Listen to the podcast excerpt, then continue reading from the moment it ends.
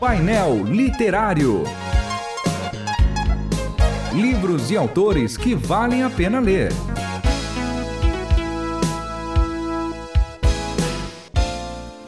Sejam todos bem-vindos mais uma vez ao painel literário da Rádio Transmundial. Pastor Márcio, é um prazer poder estar com o senhor aqui. Pastor Júnior também, mais uma vez, um grande privilégio de compartilhar esse tempo com vocês. Prazer é nosso. Prazer é nosso. Bora lá. A rádio tem muito orgulho. Inclusive, eu recebi outro dia um, um elogio. Falei, nossa, é muito legal esse programa. É uma alegria estar aqui também, né? Cada, a cada, cada novo encontro aqui. A gente aprende. Nossa, sim, sem dúvida. É, não ganha nada, mas avança. Muito bem. Ganhamos sim, com Muito. certeza. Ganhamos, ó. Muito, né? Somos muito bem pagos. a gente sabe quem paga o nosso salário, né? Sim. Sim. E que também tem a ver com isso aqui que a gente vai falar hoje. Hoje a gente vai falar sobre o livro, mais uma vez, do Dr. Russell Philip Shedd. Eu estou aqui com a terceira edição revisada do livro. E o livro é Escatologia do Novo Testamento, da editora Vida Nova. Seguindo aí a nossa sequência de livros, a gente ainda tem muitos livros para falar dele e muitos temas a discutir a partir do pensamento do Dr. Shedd. Professor Márcio, do que se trata esse livro?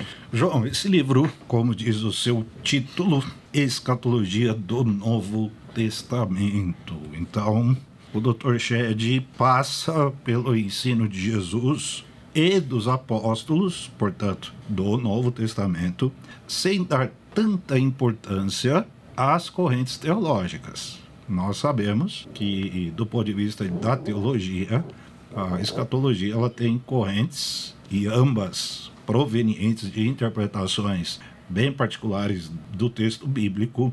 O Dr. Shedd ele não se detém muito nas correntes teológicas, ele se detém sim no ensino de Jesus e dos apóstolos sobre o assunto.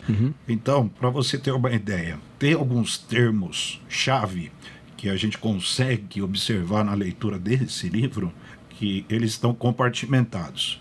Por exemplo, escatologia nos evangelhos. O termo-chave é vigiar. Então, quando a gente pensa em escatologia em Mateus, Marcos, Lucas João, o termo é vigiar.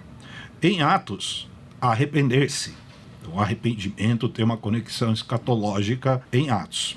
Nas Paulinas, nas cartas de Paulo, a glória manifesta, ou seja, a manifestação da glória do ponto de vista escatológico.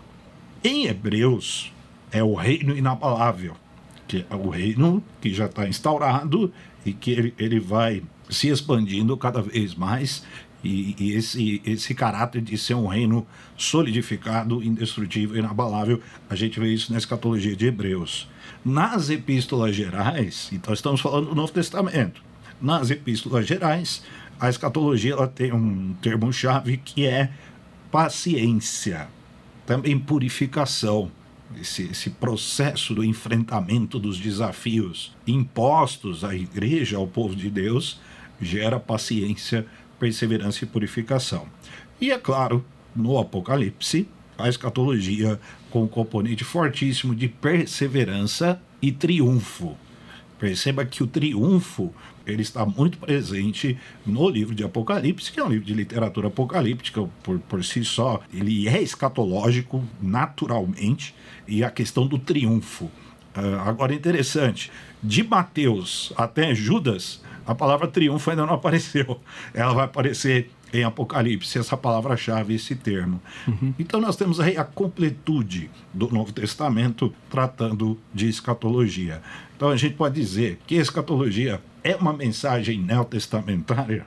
Totalmente. É um assunto neotestamentário. É um assunto bíblico. Nós temos escatologia no AT também, no Antigo Testamento, mas o livro Novo Testamento. E o Dr. Chet consegue dissecar isso com, com a habilidade que Deus deu para ele, com a dedicação, de maneira palatável, simples, compreensível, como eu disse, ele não se detém muito nas correntes. Nós percebemos uma predileção dele pelo pré-milenismo.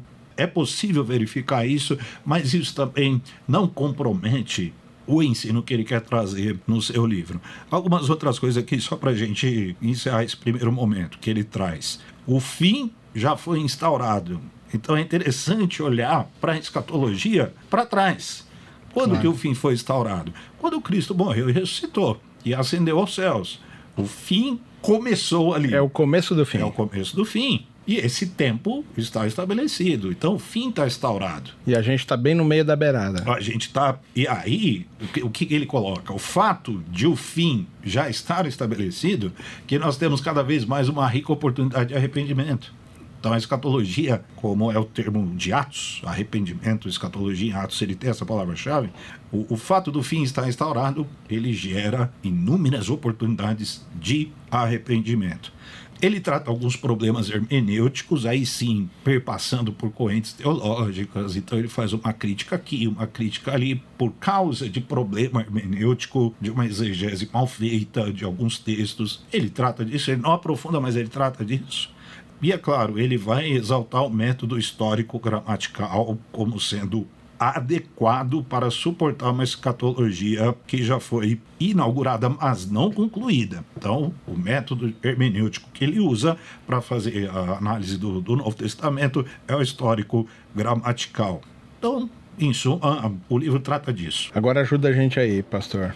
Simples. A gente falou sobre escatologia e quando eu converso com vocês parece assim uma coisa normal que todo mundo sabe realmente o que, que é, né? Escatologia tá todo mundo entendendo o que é. E na verdade, 95% da igreja não entende do que se está tratando. O que, que é escatologia? O que, que quer dizer a palavra? O que, que realmente a gente deve entender quando a exposição do pastor Márcio ah, a escatologia de Hebreus, a escatologia das epístolas gerais. O que, que a gente entende por escatologia? A palavra escatona quer dizer as últimas coisas, né? Então a ideia de escatologia é o estudo das últimas coisas, que como foi bem, bem exposto aqui pelo pastor Márcio, é um tema central no Novo Testamento, ou seja, todos os sinais, todos os ensinos, toda a doutrina, todo o desenrolar da história sobre o controle de Deus, sobre o controle de Cristo, apontando para um fim. Um fim não no sentido de, de encerramento, de aniquilação, mas um fim no sentido teleológico, ou seja, o fim no sentido de uma conclusão da história, uhum. que é muito representada nas parábolas de Jesus, né? separar as ovelhas uhum. dos bodes, os justos dos ímpios, como a gente vê, por exemplo, lá em Apocalipse, a vitória cabal e final de Cristo sobre Satanás, sobre a morte, lançando o inferno no lago de fogo e apontando para o final das coisas. Esse tema é tão importante né, que muitos teólogos, inclusive, eles se referem à igreja como uma comunidade escatológica, ou seja, um grupo de, de salvos, uma assembleia ali reunida pelo poder de Cristo, debaixo do seu poder, do seu sangue, da sua salvação, que se prepara para o fim né, se prepara para a conclusão da história. No caso da igreja, se prepara para novos céus e nova terra e se prepara também como uma comunidade que sinaliza o final, o fim do pecado, do mal, enfim, um assunto central e importantíssimo. Quando o, o senhor fala, Pastor Márcio, sobre a questão da, do começo do fim, uhum. quando você olha para trás, agora olhando, olhando numa visão pastoral, quando a gente diz agora começou o fim com a chegada do Cristo, a gente pode entender que é também o esticar da misericórdia de Deus sobre nós, quer dizer, pô, podia ter acabado tudo lá, uhum. mas que parece que a partir do começo do fim, ele esticou um pouquinho mais falou: Ó, oh, vou dar uma chance. Então, olha, era para acabar aqui. Vocês mataram o Cristo, morre todo mundo como se fosse uma grande arca de Noé, vou matar todo mundo. Uhum. Não parece que ele está esticando a misericórdia dele um pouquinho mais para que dê mais tempo da gente entrar na arca, que dê mais tempo para as pessoas se arrependerem e, e, entrar no, no bolo todo. Como pastor, o senhor não vê isso também? Sem dúvida. A, a Bíblia, João, aí a gente pode falar do Antigo Testamento também, claro. A Bíblia fala da paciência de Deus, longanimidade. Deus é longânimo, Deus é paciente. E é claro que o tempo está determinado por Deus, ah, as horas, está tudo contado. Kairos, né? Então, o nosso Cronos não encaixa aí com o Kairos de Deus. Mas, do ponto de vista da paciência, da paciência de Deus, da sua longanimidade, da sua misericórdia, isso faz todo sentido. E aí, de novo, esses ensinos escatológicos, eles são oportunidades praticamente inesgotáveis de arrependimento. Então, quando a gente fala de escatologia, a gente tem que pensar em transformação de vida, de abandono do pecado, de arrependimento, de santificação, de compromisso com Cristo. Renovação da esperança. De renovação da. De renovação Porque da todo esperança. mundo fica pensando só na catástrofe, Sim, né? Vai não. cair tudo, avião vai cair, a gente vai ser arrebatado, vai acabar. Julgamento divino, vai todo mundo pro inferno. Mas a gente tá falando da salvação. As palavras-chave da escatologia de Apocalipse, segundo o Dr. Shed, é perseverança e triunfo. Então veja como elas são irmãs, como elas andam de mãos dadas, né? E é da igreja perseverar, sempre. E uma outra coisa que ele trata no, no livro, que eu esqueci de falar no, no primeiro momento, é que o fim virá não pelos sinais. Então a gente tem um problema nas correntes escatológicas que ficam nas contas, nos cálculos, sinal disso, a história da Covid-19, ah, agora é a guerra biológica. O Dr. Shea disse que o fim virá pela pregação do evangelho. Olha que interessante. Mudou completamente a Mudou estrutura. completamente a estrutura. Claro, os sinais eles evidenciam as coisas. Sim, o próprio Senhor Jesus falou dos sinais. Isso. Mas os sinais eles não nos dão a dimensão de quando será o fim. Já a pregação do evangelho, sim. E aí urge que o evangelho seja pregado. Então, se nós quisermos de alguma forma apressar este fim, ou a volta de Cristo, se é que nós temos esta condição, que seja pela pregação do Evangelho, não por cálculos teológicos mirabolantes que às vezes mais confundem do que esclarecem. Pra finalizar, é a gente que retarda a volta de Jesus porque não prega o evangelho, né? É Se é a pregação, se é a pregação que faz, Faz sentido. a gente a gente tá jogando contra Sim. a volta de Jesus, porque se a gente não prega, eles não ouvem, se eles não ouvem, ele não volta, porque fica esticando. Não Eu parece. acho que independentemente da, da visão escatológica que, que a gente adota, a pregação constante e urgente da, da palavra de Deus se encaixa em todas elas, né? Verdade. E, e ela sempre traz consequências boas, ou seja, salvação, mas também o apartar né, do, do joio do trigo, que na verdade é uma obra de Deus, dos, dos bodes, das ovelhas. Então, independentemente da visão escatológica que a gente adote, a gente tem que pregar, tem que anunciar o evangelho. Verdade. Tá aí, mais uma indicação do painel literário, Escatologia do Novo Testamento, do Dr. Russell Philip Shedd, de Edições Vida Nova. Eu tava olhando aqui, só com essa edição que eu tenho, que foi de 2014, são 14 impressões que teve desse livro.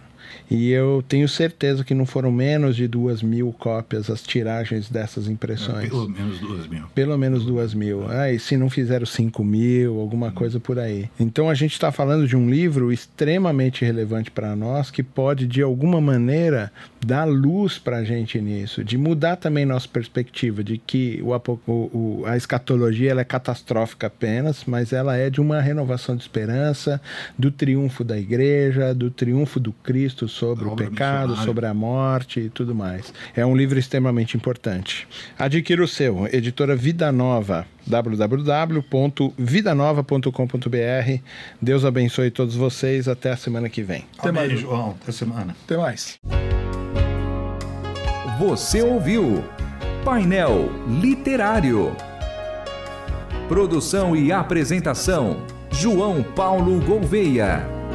Realização: Transmundial.